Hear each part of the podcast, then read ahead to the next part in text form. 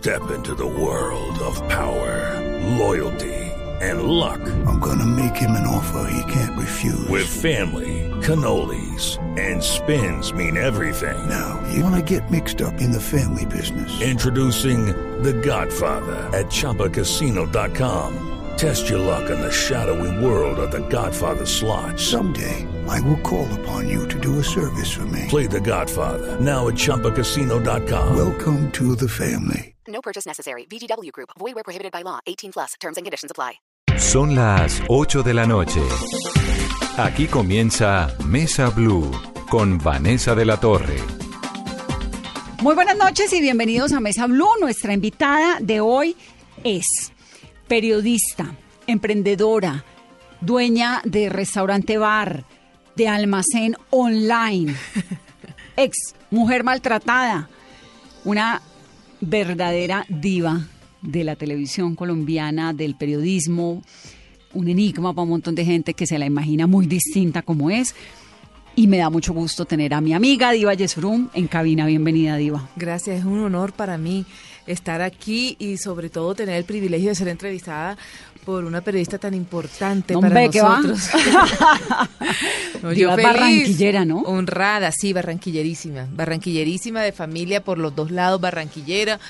Eh, todavía después de 19 años de estar viviendo acá, todavía no, no me acostumbro a la changua, no me acostumbro al frío, todavía no me acostumbro a muchas cosas. Pero también es de 19 años. Valledupar, un poco. Mi corazón pertenece a Valledupar, soy ciudadana, eh, ciudadana ilustre de Valledupar y eso es un, honor para mí tan grande saber que yo voy al valle del cacique Upar y la gente me considera allá ya por decreto oficial hija de Valledupar, feliz, encantadísima. Diva, cuando digo que usted es un enigma grande, pues es verdad. Yo he tenido la, la gran fortuna de ser amiga suya desde hace muchos años y la conozco desde el día cero, pues, de la vida.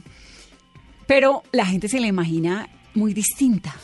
¿Cómo no? Esa, esa diva debe ser chismosísima. No, esa diva debe ser súper mala clase. Esa diva, ¿por qué? Bueno, porque es que la gente eh, tiene en su imaginario una cosa de las personas que trabajan en televisión. Primero creen que por el hecho de tú trabajar en la caja mágica eh, estás blindado contra el dolor, eres millonario, creen que tu vida es perfecta y resulta que no. Y la gente eh, se hace juicios de acuerdo a lo que ve o de acuerdo a, a lo que piensa y siente y lo da por cierto. Yo soy una persona muy, muy distinta a lo que todo el mundo cree. Es que usted despierta unos amores muy profundos, pero también unas molestias muy profundas, porque sí.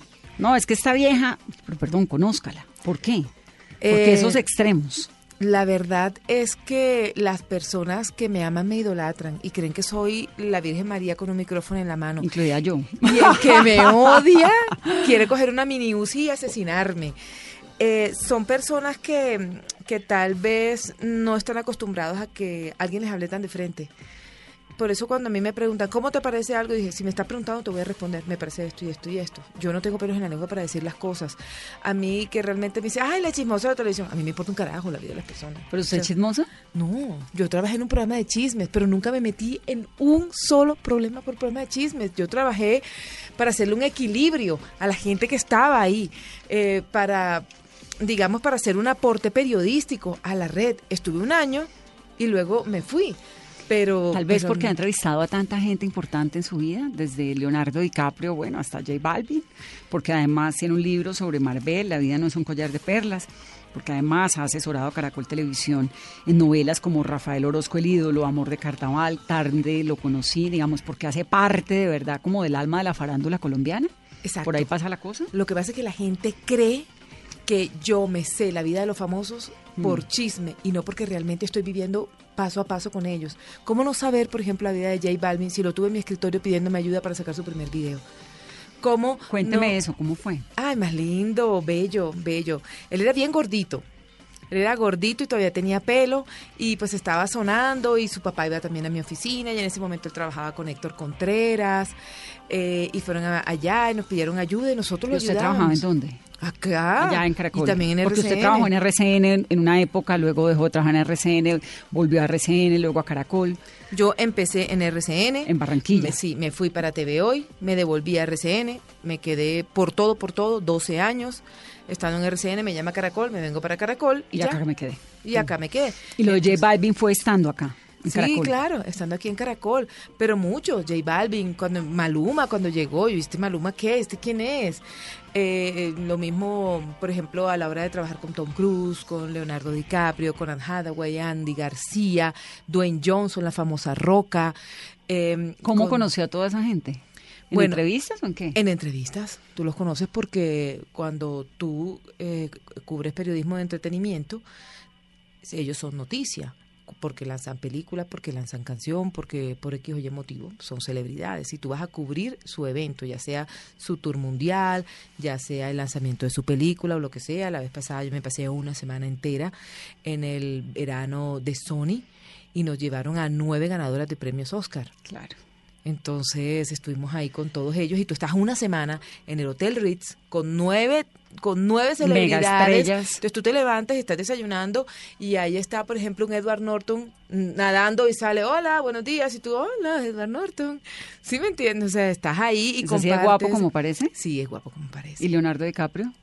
Bellísimo, tiene la piel de durazno que tú y yo, por mucho barro que nos echemos en la cara, nos va a costar trabajo. O sea, él es bellísimo. Tom Cruise no es el enano que todo el mundo cree. Lo que pasa es que es un tipo que mide como 1,72 y las mujeres que le gustan son altísimas. Entonces, Nicole claro, Kidman, que fue tan alta. Claro, y. Katie Holmes, Katie Holmes, altísima. Katie Holmes, flaquísima. Pero es tan guapo también. Sí, muy guapo, muy lindo, muy querido. Dwayne Johnson es una cosa absurda. ¿Cuál Anne es Dwayne Johnson? La Roca. Ah, ok. La Roca, que recientemente hizo Guardianes de la Bahía, que hizo Rápido y Furioso, el grandote, así, que ha sido campeón mundial eh, muchas veces. ¿Qué pasó entonces con J Balvin? Iba a su oficina con su papá cuando Eh, él quería comenzar a ser cantante. ¿A que usted lo apoyara o a qué? Como todos los artistas. Claro. Como todos los artistas. Es que en su momento Álvaro era el representante de él y después iba con eh, Héctor Contreras. Es normal a llevar sus videos y a saludar y nosotros yo me acuerdo que los ayudábamos y él, oye mira, vamos a hacer la sección de, vamos a hacer la sección de entretenimiento desde tal parte, te esperamos, te esperamos. Y usted iba.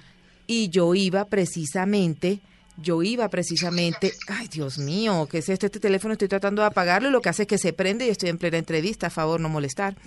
Entonces yo iba precisamente con él y lo invitaba y él ¿Se le paró bolas lo Sí. suficiente? Sí, pero un día lo veté y lo regañé mucho. ¿Por qué?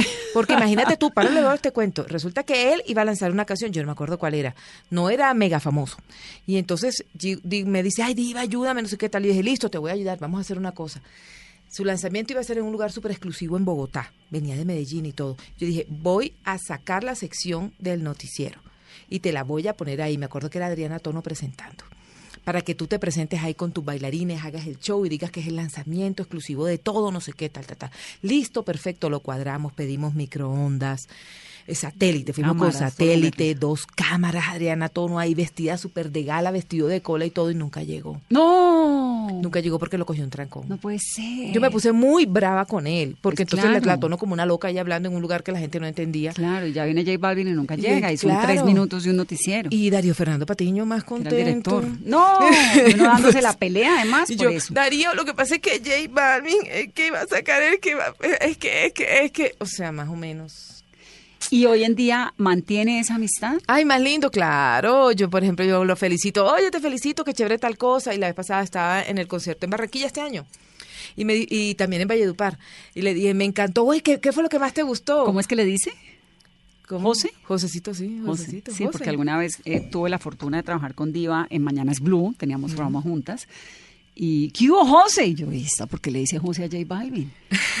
claro, Sí. porque son esas amistades que nacen desde, Desde hace tiempo. desde hace, mucho. tiempo, y asimismo mucho. fue con Juanes, con Carlos Vives, con Sofía Vergara, con Shakira. Eh, ha sido maravilloso, ha sido maravilloso poder tener contacto con tantas estrellas, ver nacer a tantos grandes personajes del mundo del entretenimiento y ser testigo de sus triunfos, de sus fracasos, de sus luchas. Por ejemplo, eh, de ver cuando, saber cuando Silvestre Dangón cambi- cambiaba empanadas por canciones. Y hoy en día es una mega estrella Mm. que toca tocarle el camerino para ver si la atiende a uno. no, mentira. La vez pasada me invitó a, a Miami a estar en su concierto en el American Airlines Arena y me sentí tan contenta Es porque no es un colombiano que le canta a los colombianos, es un colombiano que le canta a Latinoamérica. Entonces él decía, ¿dónde está la gente de Ecuador? Y yo, a mí no me cabían los ojos de ese concierto. Y la gente de Ecuador, ¡guau! Y Guatemala, ¡guau! O sea, era Latinoamérica. Y yo decía, listo, nuestros artistas salen al exterior a cantarle, pero a los colombianos. Este le No, canta a, la- son a los estrellas de un nivel, y lo mismo J Balvin. J Balvin a No. uno se le olvida, pero fue el primero que le dijo a Donald Trump, usted puede ser muy Donald Trump, pero yo no le canto en su concierto en Ecuador. Claro, y también, ¿sabe Cuando nadie criticaba tanto a Donald Trump, que en esa época pues no era ni siquiera candidato a la presidencia de Estados Unidos, o medio sonaba, pero era imposible. No, imagínate tú que, que la vez pasada yo estaba en Cesarea y acababa de pasar y vi un letrero y dije, ay, acaba de pasar Maluma y en concierto de Maluma, qué chévere. Hice el comentario con los amigos con los que yo estaba y me dice la señora, ay, tú eres el país de Maluma, qué chévere. Y yo dije, sí, él es muy querido. La señora nunca entendió que yo le estaba hablando de que yo conocía a Maluma, sino que ella entendió que era como una fanática más de Maluma y yo, ok, chao. ¿Y qué opina Diva del avión de Maluma? De ese comentario que hizo en estos días, que lloró cuando vio su primer avión y no sé qué. Claro, eso es una emoción muy grande porque Maluma era un muchacho que llegó acá y con, como se dice prácticamente con una mano adelante y una atrás apoyada por su tía Judy y su papá fue el que le abrió las puertas de la casa. Su papá so- eh, pues estaban separados y entonces el papá aquí eh, en Bogotá y entonces Maluma tocaba las puertas y le decían que no y este muchachito que cree que por bonito va a venir acá y le ha demostrado que sí, que, tiene un atractivo pero también tiene un talento muy grande y un Muy carisma grande, cantando con maravilloso. Claro, y, y no, no solamente con Madonna, todos los a mí me dijo Don Omar, Don Omar, me dijo, oye Diva, yo quiero cantar con Maluma. ¿Qué hago? O sea, Don Omar, el rey del reggaetón. Sí. Imagínate, cantando con Shakira, que es nuestra diosa del pop, que la perdimos porque Shakira no es de Barranquilla, Shakira es universal. O sea, las grandes. ¿Pero la perdimos o la ganó el mundo? la ganó el mundo, la ganó el mundo, cantando con estrellas universales, o sea, eso es algo muy, muy grande. Me, me sentí muy emocionada, como te digo, también cuando Silvestre compró su avión y verle la firma, Silvestre Dangón en el avión, yo decía, wow, Dios mío, ¿por qué no me diste voz, me diste con micrófono en la mano entrevistar? Diva, siempre se habla de, de todos los campos del, del periodismo, pero qué tan difícil es cubrir entretenimiento y estar siempre al lado de las celebridades y de la fama. Dificilísimo, porque el alcalde, el gobernador, el comandante de la policía se mueren por salir al aire, se, por, se mueren porque le abren los micrófonos para escucharse en radio o en televisión. Pregúntale a Shakira si le importa que uno le entreviste. o sea, no le interesa. Uno ha estado, la gente cree que, ay, te la pasas recorriendo el mundo. Mira, a mí no se me olvida.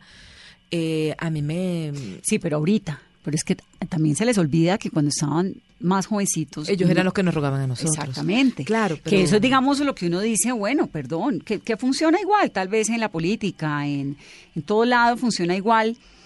Mm, Distinto el entretenimiento porque los políticos sí o sí necesitan cada vez en cuando a los micrófonos y la prensa a ellos, pues es una relación innegablemente muy unida.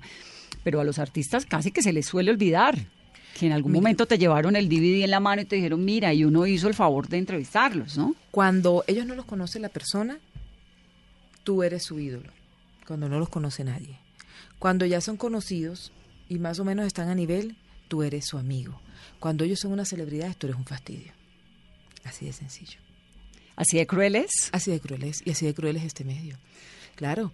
¿Usted cómo ha hecho para sobrevivir tanto tiempo, para reinventarse siempre? Porque uno siempre está hablando de Valle Surum, va a lanzar un libro ahorita, ¿no? Sí, Eh, listo el 21, libro. 21 de siempre tiene una idea, siempre tiene un proyecto, no se cansa. Vale, lo que pasa es que toca retroalimentarse y toca buscar la plata, porque ¿qué más hace uno?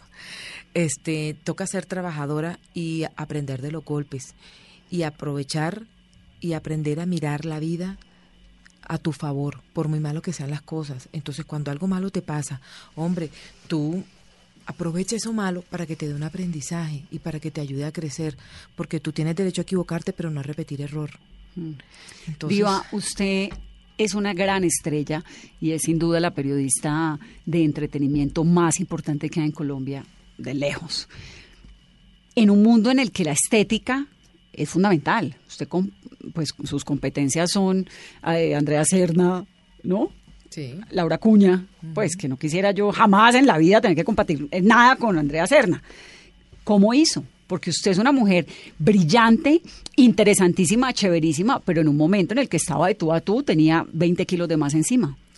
Sí, la verdad te voy a contar. Uno, yo nunca me he sentido una mujer fea y el hecho de tener kilos de más no te hace una mujer fea o una mujer bonita. Para nada, de acuerdo, pero es un mundo cruel. Sí, ok, pero ¿sabes una cosa? Tener kilos de más es un defecto, pero tener kilos de menos también. Y no hay mejor aderezo que la carne sobre el hueso. Entonces, cuando tú vas por la calle, el hombre mira más a la carnudita que a la flaquita. Lástima, pero es verdad. Entonces, entonces eh, sabes, yo nunca me dejé intimidar y a mí me... Nunca se sintió acomplejada, nunca, se sintió... Y me fascinaba y me fascina que hacer directos con ellas. Me encanta y ellas les da pánico a muchas. Pues obvio, porque es que además usted se come esa cámara. Ay, se mucho Yo compartí el noticiero cuántas veces por la mañana, ¿se No, acuerda? ¿sabe ¿Cuántos qué? años? No, además de eso, incluso ayer todavía me estaban diciendo, ese trío tuyo y Vanessa y Juan Diego ha sido insuperable. Sí, nos Este, divertíamos un montón, pero es que yo no quería ser... Eh, Una top model. Una top model. Sí, no, Entonces me imagino que para, pues de lado y lado, ¿no? Para la Claro. que lo es y para la otra también tiene que ser una cosa como de esta señora, ¿de dónde salió? ¿Por qué de pronto acá maneja el rating? Es una gran estrella si no tiene el estereotipo del mundo del entretenimiento. Claro, yo las respetaba a ellas por ser muy hermosas, por el ADN que Dios les dio y por los favores que hicieron muchos cirujanos. Yo se las respeto y ellas me respetaban a mí por el bagaje, por la cultura, por el estudio, por la preparación, por lo que me he jodido en la vida para estar donde estoy. Mm, por eso. trabajadora. Sí, porque es que yo no estoy por bonita. Pero un día dijo, ¿quiero ser flaca? ¿O cómo hizo para adelgazarse tanto?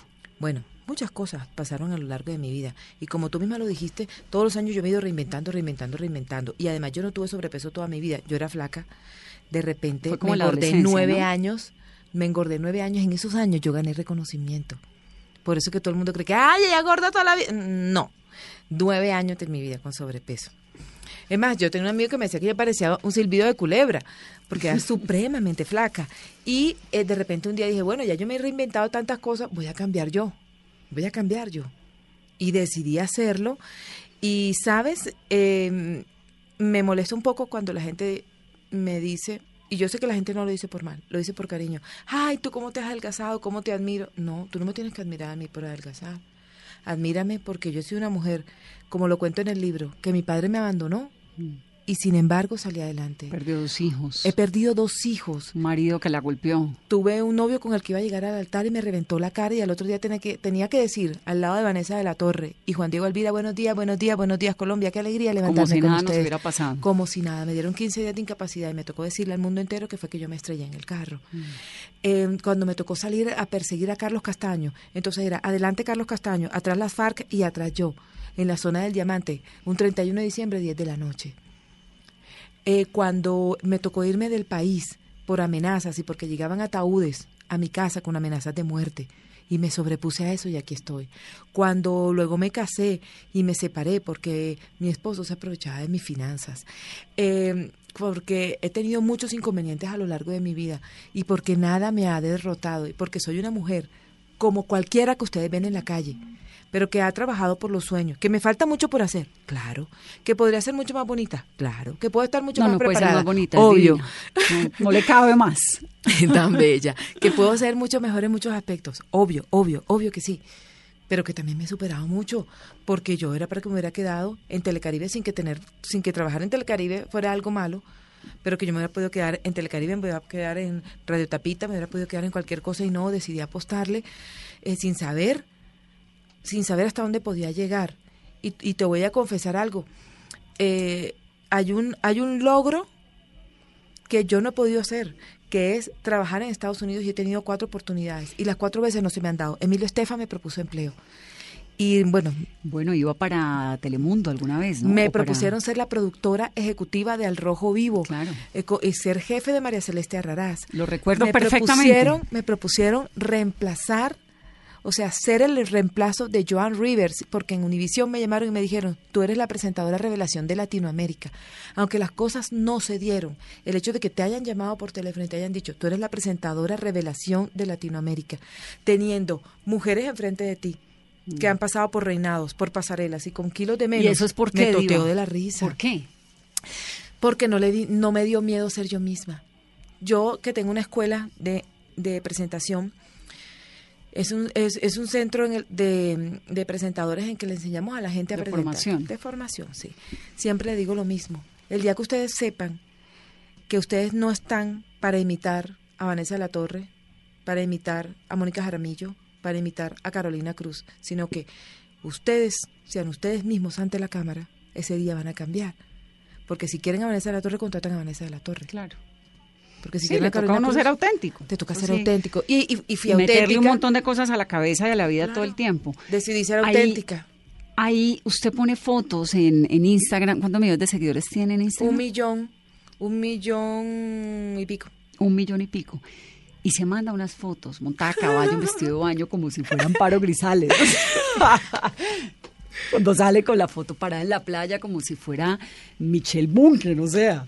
Bueno, de Y la gente le dice diva. Y hay unos que le aplauden y otros que no. ¿A usted le tiene sin cuidado lo que opine el mundo de usted? ¿O le importa, le afecta? Porque a todas nos pasa, ¿no? A mí, yo tengo bloqueado. Lo que pasa es que yo bloqueo todo. Yo bloqueo Todo- todo. Diva, tienes horquilla bloqueada. No la leo. No. Pues Es que, porque, Yo Vanessa, no me doy cuenta de los insultos por una razón sencilla. Y eso me lo enseñó Arely Senado. Bloqueo todas las palabras.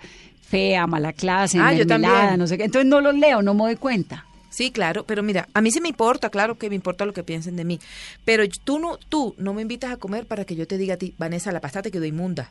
Claro. No, tú me invitas a mí para compartir yo un rato en tu casa, divertirme, cargar a tus niñas, aguantarme a tu hija aquí jalándome el pelo, a la Y otra tomarnos un ta, ta, ta. Tú uno se toma un whiskycito, la otra se toma un escucho vinito. vallenatico. eh, Lo que pongan, ¿sí me entienden? Entonces, el Instagram Hemos es pasado fines de semana maravillosos. El Instagram es la el Instagram es la hoja de vida de uno, es la casa de uno. Ven, disfruta y comparto contigo esta foto como para que estés diciendo, mira, me dio rabia una cosa esta semana.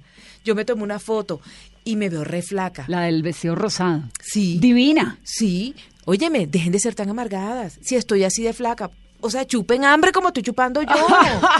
Sí, porque le estaban Ey, diciendo que mucho Photoshop, Que ¿no? mucho Photoshop. Entonces, en, ah, en esta ya se ve más natural. Óyeme, en una me veo un poco más flaca porque estoy diagonal. En otra me veo un poco más ancha. porque Porque estoy de frente, obvio. Si tú te pones diagonal, te ves más flaca. Si te pones de frente. Pero hay una necesidad ahí de aprobación.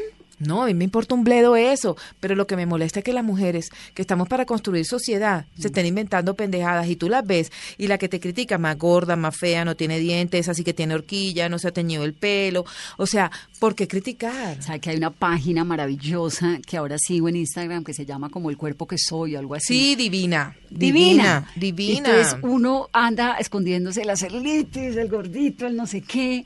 Y de pronto salen estas mujeres con toda y su berraquera y su fortaleza y su belleza. Y sí, ahí, ahí, y, y termina uno dándose cuenta de que realmente entre las mujeres somos muy crueles. Pero que ¿por qué son así? Vane, si los bebés tienen celulitis. Oye, me presentamos una persona en este planeta que no tenga celulitis. Es mentira ese cuerpo Claudia que ustedes ven. Es mentira lo que ustedes ven en las redes sociales. Eso no es cierto. Se las pasan por los retoques y por todo. Yo, hey, yo te voy a decir una cosa. Hay que ser inteligente en la vida. Yo, ¿para qué rayos me voy a pasar por un retoque para cuando me vean de frente me digan, oye, ¿cómo eres de fea? O sea, ¿para qué voy a hacer eso? ¿Usted es vanidosa? Claro, yo me cuido como un berraco. Tú no sabes el hambre que yo sufrí el hambre que yo tengo en este momento. O sea, me pones un cocodrilo, le echo sal y pa' adentro. Yo tengo un hambre tesa. Yo tengo gastritis y úlcera gástrica. No, pero entonces, ¿para qué? No tiene ningún sentido. No, no, no, no, no, no, no, no, no, no. Claro que tiene sentido. Yo soy una persona vanidosa. Yo quiero ser una persona cada vez mejor. Lo que pasa es que tú en la vida no haces lo que quieres hacer, sino lo que debes hacer. ¿Y a usted quién le dijo que tenía que algazarse? ¿O tenía que Nadie bonita, o me tenía lo que- puse yo. Es que yo nunca me creí una mujer fea. Entonces yo voy y me hago, uno, este, tratamientos en el pelo. Mañana ya tengo cita para hidratación en el pelo. Me voy a donde el doctor para que tener una, una, una figura. Y además también la gente sí le arde que uno tenga figura. Me inventan, me inventan más edad, Le inventan, novio. no, pues, ¿qué tal lo de me la inventan publicidad? Nueve Eso productos que que son decirlo, me parece importantísimo decirlo, porque adelgace, sea bonita, hagas esto en la cara como diva y nada de eso es verdad. son unos delincuentes, son unos estafadores que se aprovechan de la gente, la gente me reclama. Tú deja de estar jugando con los sueños de las personas. eso no tiene nada que ver con Yo no eso. tengo nada que ver con eso y hay nueve productos en el mercado diciendo, así como yo adelgacé, yo tenía traumas, ni tenía traumas ni nada, adelgacé porque quise cuando me quiera engordar, me quiero engordar, pero siento que me veo mejor flaca. Se ve divina, diva, ¿está enamorada? Sí, estoy más tragada que quién sabe qué. de eh, Rafael Caparroso. Es un hombre maravilloso, vive en Miami. Entonces él se pasa dos meses aquí y cuando se va para allá, yo engancho para allá. Entonces yo por eso este fin de semana me voy para allá a verlo. A cuidar el ganado, como dicen por ahí. ¿Qué fue lo que pasó con su papá, Diva? Bueno, mi padre era un hombre supremamente guapo. Eh, se casó con mi mamá y pero era muy bandido, muy sinvergüenza. La primera la primera cosa en la que ese hombre me falló a mí fue que yo no estaba para nacer el día que yo nací. Él no estaba. No. A usted. Yo no debía nacer el 18 de junio. Yo tenía que nacer en julio y mi papá obligó a mi madre a que adelantara el parto porque él se tenía que ir a comprarle una casa a la moza.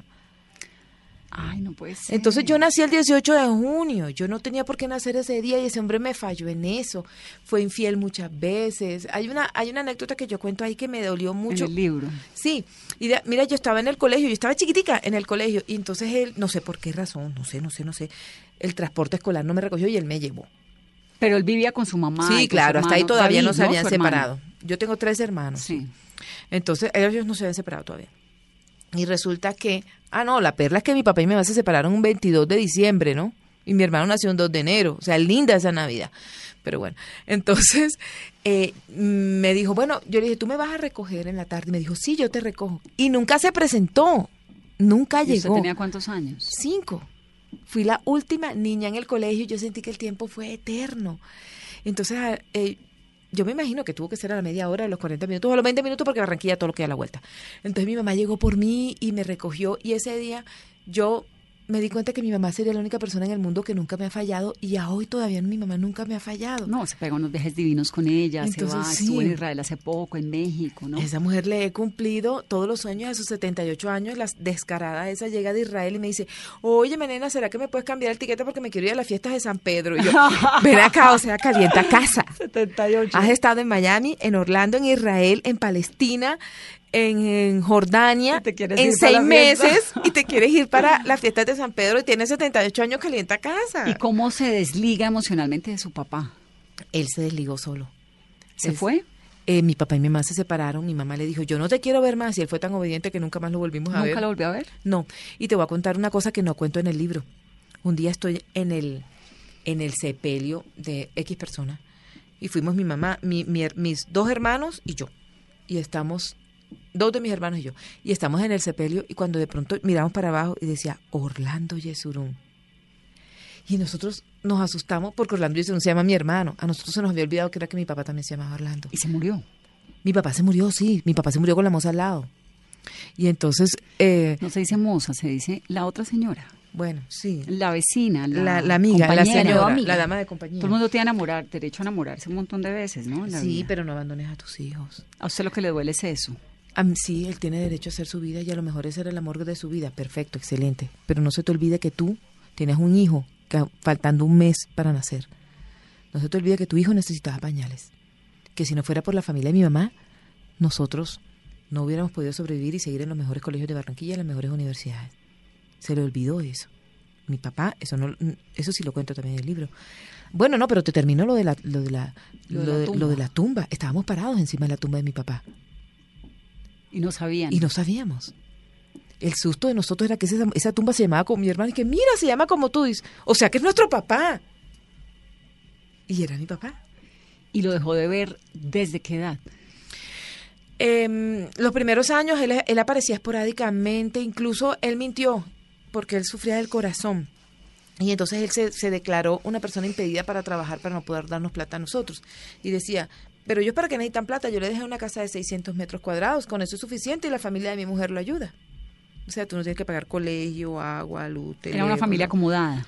Claro, sí, Claro. claro. Era una casa de 600 metros cuadrados, Casa teníamos enorme. dos carros, nosotros teníamos los mejores colegios de Barranquilla. Mi mamá, por supuesto, mujer de la época, no trabajaba en ese momento. Y de pronto, mi mamá, cansada del mocedío o de las damas de compañía, mi mamá le dijo, ¿y sabes qué? O sea, vete.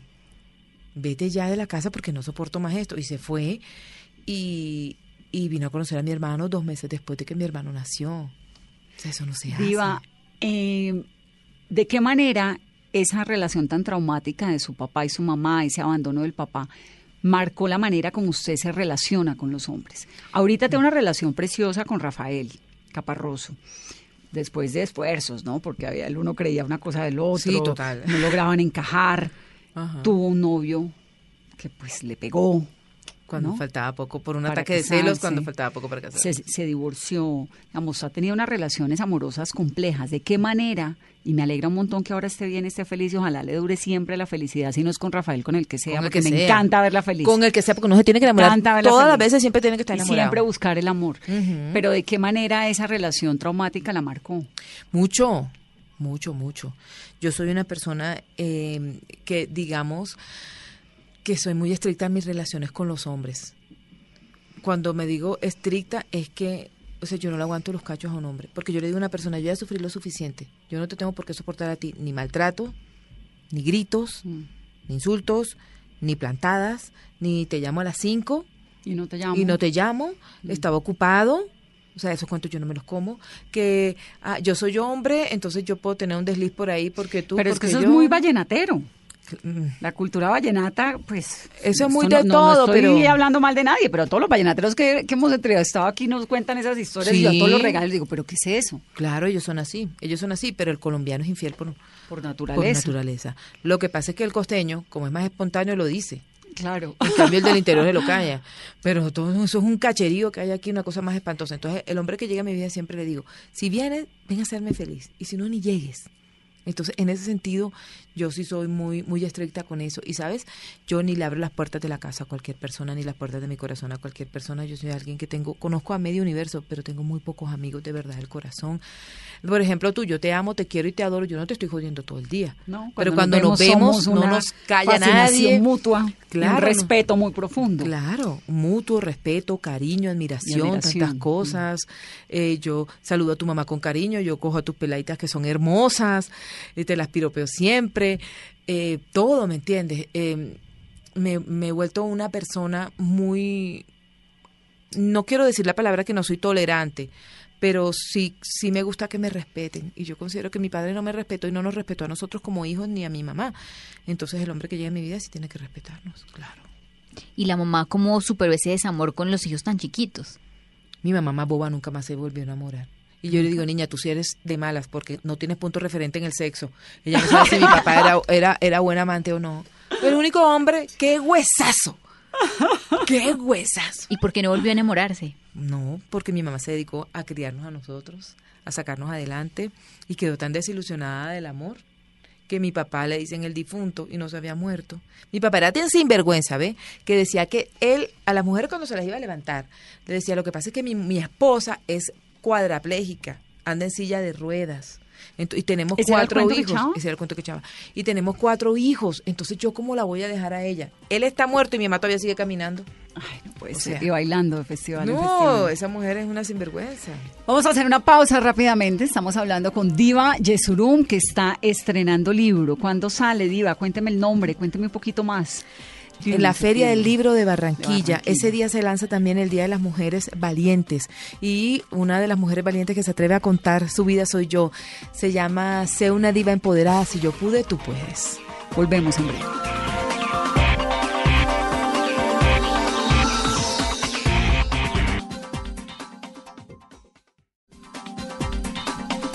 Sé una diva empoderada. Si yo puedo, tú puedes. Así se llama el libro de Yesurún en una foto divina ella con su sonrisa.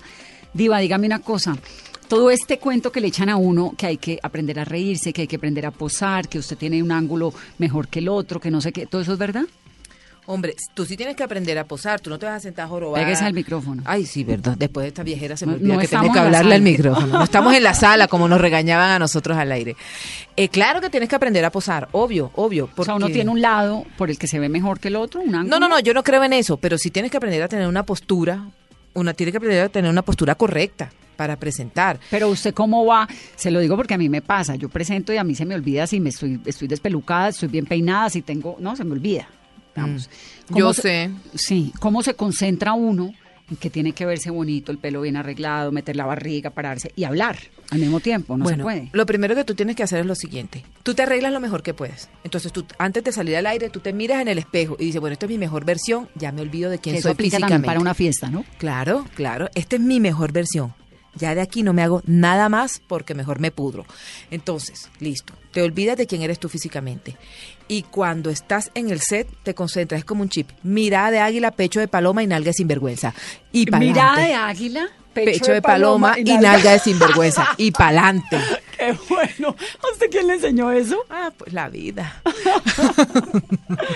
Diva tiene el restaurante bar Casa Matilde. Más lindo, es un restaurante precioso, ese es mi santuario, es muy bonito. Soy accionista, soy la accionista más chiquitica de todas. Usted es una Eh, emprendedora. Ay, Tiene sí. también tienda de ropa. la Tengo de una tienda, sí. ¿Que sale de dónde? Lo de la tienda de Diva y lo del restaurante. Cuéntame Bueno, esas el restaurante, eh, yo soy eh, cercana al grupo de Bedesa, que es el grupo de rumba pues más importante que tiene Bogotá, que son los mismos dueños. ¿Puedes decir los nombres? Claro. Bueno, de les pagamos la Quinto, cuenta de listo. Quinto, Marqués, Bungalú, 440, Casa Matilde, Matildelina, o sea, tienen cualquier cantidad de bares. Rumbeaderos. Y de verdad. rumbeaderos, los buenos de Bogotá. Entonces, ¿qué pasa? Ellos tienen socios estratégicos. Hay que sacarle a Carolina un carnet urgente de eso. De Matildelina y de Casa De. Matilde. Ya es Ay, mejor dicho, accionista. No, ya le veo la cara que es accionista. total. Está que se ca- acaba la reserva Acaba de de licor. montar un- una tienda de helados en Pacho Cundinamarca. Pacho, Cundinamarca. Va por las acciones de Matilde Lina. Bueno, te felicito. Estuvimos el viernes eh, con Pipe Peláez. Ah, chévere, chévere, chévere, súper. Y entonces, Y entonces eh, resulta que ellos tienen socios estratégicos. Y como yo soy una persona cercana al vallenato y todo el rollo, entonces yo tengo unas acciones pequeñitas ahí. La tienda virtual, yo, soy, yo tengo una especialización en diseño e industria de la moda. La moda me fascina, la moda me apasiona, la moda me encanta.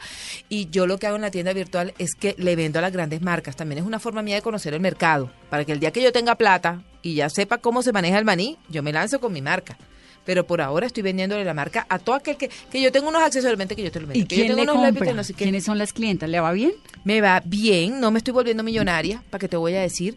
O sea, yo para qué voy a decir mentiras. No soy rica, pero no soy pobre, soy deliciosa.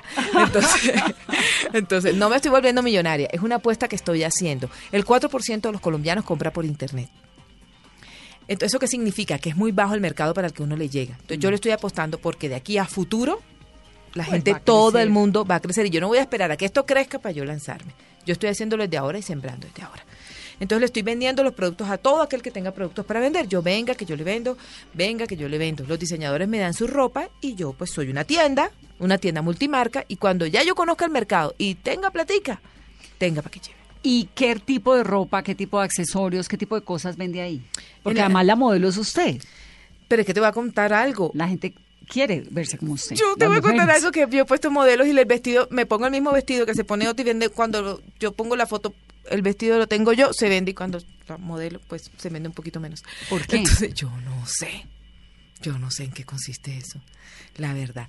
Tengo personas maravillosas, tengo personas maravillosas, el 37% de los compradores son de Bogotá, los segundos vienen de Barranquilla, también vienen de los llanos. Todo es online. Todo es online, todo es online, es increíble. Eh, tengo 45.500 seguidores ahí, que me parece uno- una cifra interesante, pero porque la tienda apenas, la tienda no tiene un año todavía. Sí, es relativamente nueva. Es relativamente nueva, chévere. ¿Qué vendemos? Vendemos ropa casual. Entonces, Chaquetas por ejemplo, vestidos. Rafa, mi novio, que es un modelo, mm, Rafa ha sido imagen de desigual para Estados Unidos. Mm, es imagen guapo. de Univisión. Y es imagen de la tienda de Diva. Y entonces yo digo, no te quejes, le regalo un jean cada vez que hace la colección. sí, tiene derecho a coger un jean. ¿Cómo lo conoció? Cuéntanos esa historia. Ay, esa historia es genial. Lo conocí en Juan Valdés. Y entonces él, como vivía en Estados Unidos, él participó en Big Brother allá y de todo. eh, se abrió la convocatoria para participar en Martín Elías y él vino hacer casting. En ese momento él no quedó en A la novela. En la novela. Y él no sabía, nunca había trabajado en Colombia ni nada. Y él me ve en Juan Valdés y dice, oye, ¿quién es esa? Le pregunta a un productor que se llama Hugo Ardila, que trabaja aquí. Y él dice, ay, esa es una presentadora que tiene un programa los sábados. Así solamente le dijo esa frase. Entonces él dijo, ay, yo voy a invitar a esa vieja a salir. Y él dijo, "Mm, yo no creo que esa vieja te pare bola a ti. Y él dijo, ah, ese presentador de televisión, eso lo da fácil. Dijo, eso es fácil, eso me la levanto fácil. fama. Así, divina la fama. Y yo no me enteré que ese hombre existía. Resulta que ese mismo día yo me fui para allá y él se hizo el casual y llegó a mi oficina, eh, Hugo dice que le estaba haciendo el tour por Caracol y casualmente carga mi oficina, pero yo no estaba, quién sabe dónde andaría yo brujeando. Bueno, Esa misma noche yo me voy para Barranquilla y estaba en una discoteca y él está ahí. También se fue para Barranquilla y no lo dejan llegar a la zona de acceso donde yo estaba, que era la zona VIP. No sé qué, él, pero yo necesito hablar con ella y le dije, "Mm, mm, nada. Ese mismo día se fue, en la madrugada, se fue en el vuelo para Miami. Y este, después de eso, Hugo me lo encuentro en Juan Valdés, después de que yo presenté el noticiero en la mañana, y estoy yo en Juan Valdés con Pilar Smith, y Hugo dice, oye, tengo un amigo que es modelo, y yo, ay, no, que te quiere conocer, y yo, ay, qué pereza, quiere que, oye, se quiere que uno lo mantenga. Y entonces, no, mi amigo no es así, mi amigo es actor y modelo. Y yo, ay, no, no me diga más. Vive en México. Y yo dije, ya me lo imagino. 12 actores durmiendo en colchonetas allá en México, metiendo hojas de vida y buscando empleo, todos ahí juntos. No, no. Y me muestra la foto y sale fo- Rafa en una foto, todo en cuero, así musculoso. Yo dije, no, mi amor, ese no es mi prototipo. A mí me gusta el hombre normal y corriente. Diva, Y hazlo le por gustan mí. costeños. ¿Él es costeño? Sí, el barranquillero, que si no, no clasifica. Es que no le, es que no, No le gustan si no son No, costeños. no Y sé puedo, porque un día no me dijo eh, que no sé qué le vea a lo cachaco. Sí, exacto, no sé. Entonces, es una vaina que no puedo. Y, y- ¿Qué tienen los costeños que no tengan los cachacos? Mira, ¿sabes qué es lo que pasa? Que es que son como más fronteros. Este domingo estaba con una amiga y un amigo y sale un cachaco ahí. Y entonces llega el pelado y le dice a, la- a mi amiga, ay, oye, bájate, bájate la falda que se te ven las vergüenzas. Y yo me lo quedé mirando y, o sea, un barraquero, ey, se te están viendo las nalgas, bájate la falda. Sí, pero Sí, también le es que con este tonito La y uno que al lado del es Magdalena. otro rollo, es Sí, otro rollo. El hombre disimulado, no. y lo conocí- ¿y qué pasó? No, entonces el hombre, le- por Hugo le di yo el teléfono. Por Hugo le di yo el teléfono y él me empezó a llamar y duró un año y ocho meses llamándome. Y yo un año y ocho meses rechazándolo. Entonces, finalmente un día lo conocí. ¿Y cómo logró aceptarlo?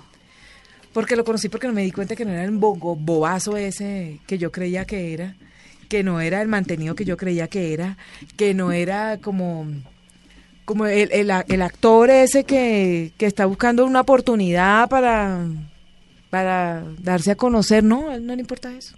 Pero ¿cómo la conquistó? Tuvo que haber algo. Duró un año y ocho meses llamándome.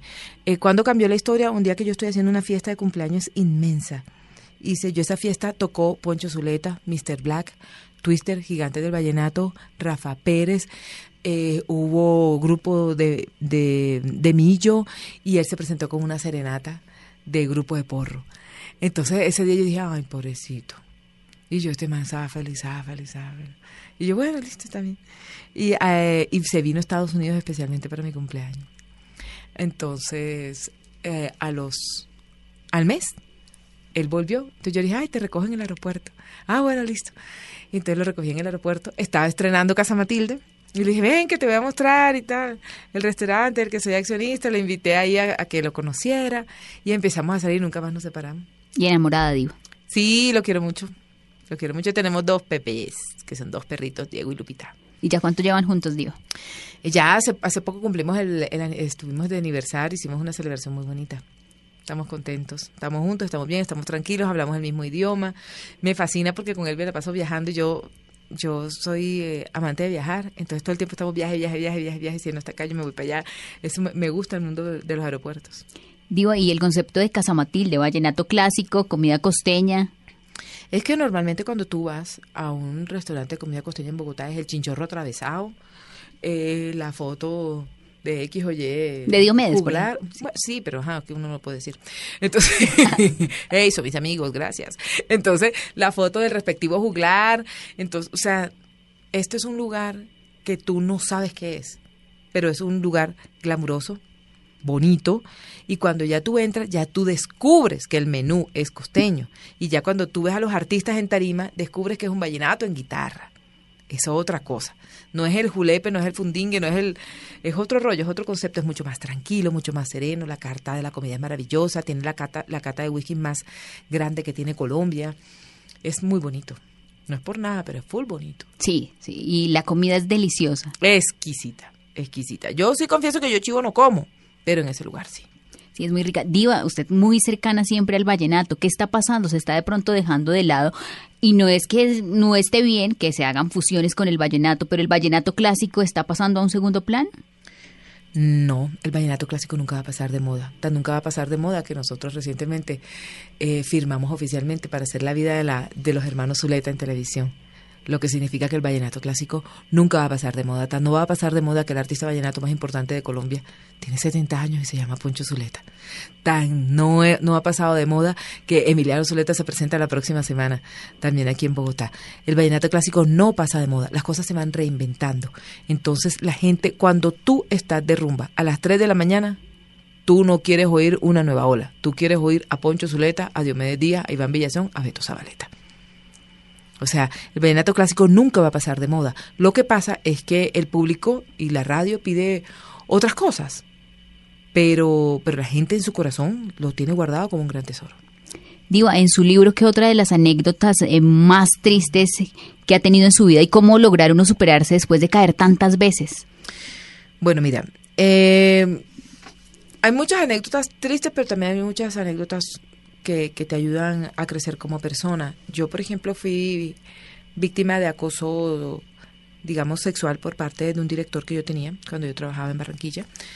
Y eh, como no le paraba bolas a ese hombre tan bello que era, eh, se volvió acoso laboral y me estaba afectando psicológicamente en muchos aspectos. Ahí también cuento la historia de la barriga de trapos. ¿Te acuerdas, Liliana Cáceres? Cuando se metió todo ese pocotón de trapos y dijo que tenía ocho hijos. La gente no sabe que la, una, éramos dos periodistas los que estábamos ahí y los dos periodistas fuimos los que descubrimos que todo eso era mentira. Cuando se hace la ecografía, descubren que, que todo, toda esa barriga estaba llena de trapos. La van a sacar para llevarla al Hospital Mental de Barranquilla y el reportero le quita la toalla con la que ella se estaba tapando y nosotros sacamos esa exclusiva. La gente no sabe eso, por ejemplo.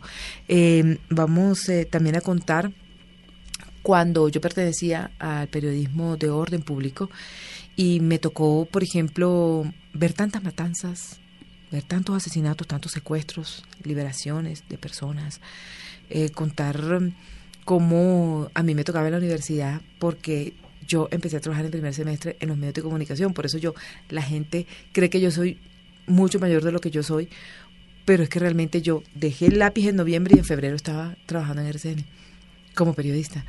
Entonces, em, mm, cuento la historia de la manera como yo, siendo una estudiante, salía a los grandes descubrimientos de Barranquilla y mis profesores eran mis enfrentados. Entonces yo, profesor, ¿puedo salir? ¿Para dónde va? "Mm, eh, mm, mm, eh, voy a hacer el cubrimiento. ¿De qué? Bueno, me estaba chiviando el profesor. Entonces, eh, era complicado, era complicado. Cuento una de las anécdotas que más me duele a mí, que fue la manera como asesinaron a mi mejor amigo por orden de Timochenko, que él era, eh, primero estuvo en el ejército y luego se pasó Pero a él la estuvo marina. también secuestrado, ¿no? Sí, primero estuvo en el ejército y luego estuvo en la marina. Estando en la marina, era el líder de su grupo y lo secuestraron y lo asesinaron junto con siete personas, incluyendo el ex gobernador de Antioquia. Y, eh, y bueno, fue muy triste. Y ver hoy en día crecer a sus hijos sin él, duro, doloroso. Su hijito no lo conoció porque a él lo secuestran cuando su mujer estaba, su esposa estaba embarazada del bebé. Entonces es, es bien complicado. Eh, cuento la manera como pude superar la tusa. ¿Cómo De- se supera una tusa, Diva? Bueno, afortunadamente Dios me quiere mucho y mi mejor amigo es terapeuta. Vive en Europa. Entonces cuando me pasa lo que me pasa con este hombre, yo empaco maletas y me voy para Europa. Pedí vacaciones aquí y me fui. Y allá empezamos a hacer una serie de terapias y fuimos a terapias grupales y todo. Y, afortunadamente salí de eso, porque es que la gente no puede entender por qué razón em, te vuelves más débil cuando te golpea la persona que está a tu lado. Y es que te está golpe- no te está golpeando cualquier persona, te está golpeando la persona que tú amas, la persona con la que tú has construido sueños, con la que tú piensas tener un futuro, la persona a la que tú le has apostado tu vida. Esa es la persona que te golpea, te golpea, te traiciona, te humilla, te maltrata. Y en algún momento tú llegas a pensar, yo me merezco esto, fue por culpa mía. Uno a veces empieza a sentirse culpable. Claro, claro, claro. ¿Y cómo, cómo logra uno volver a creer en los hombres y en el amor? Bueno, eh, te invito a que leas el libro. si yo pude, tú puedes. Sé una diva empoderada. Es un libro de intermedio, editores, El Círculo. El Círculo de Lectores. Y lo voy a lanzar el En la Feria del Libro de en la Feria Barranquilla. del Libro de Barranquilla. Diva, gracias por estar en Mesa Blue. Bueno, muchas gracias, muchas gracias a ustedes porque por haberme tenido en cuenta, por escucharme, por eh, entender la sensibilidad de una mujer que lo único que quiere es eh, decirle al mundo que la vida sí tiene problemas, la vida sí tiene inconvenientes, pero que sí se sale de eso. Si yo pude, tú puedes. Los invito a estar pendientes del lanzamiento del libro, Sea una diva empoderada. Feliz de estar con ustedes. Mi admiración para todos. Vanessa, te amo con mi alma.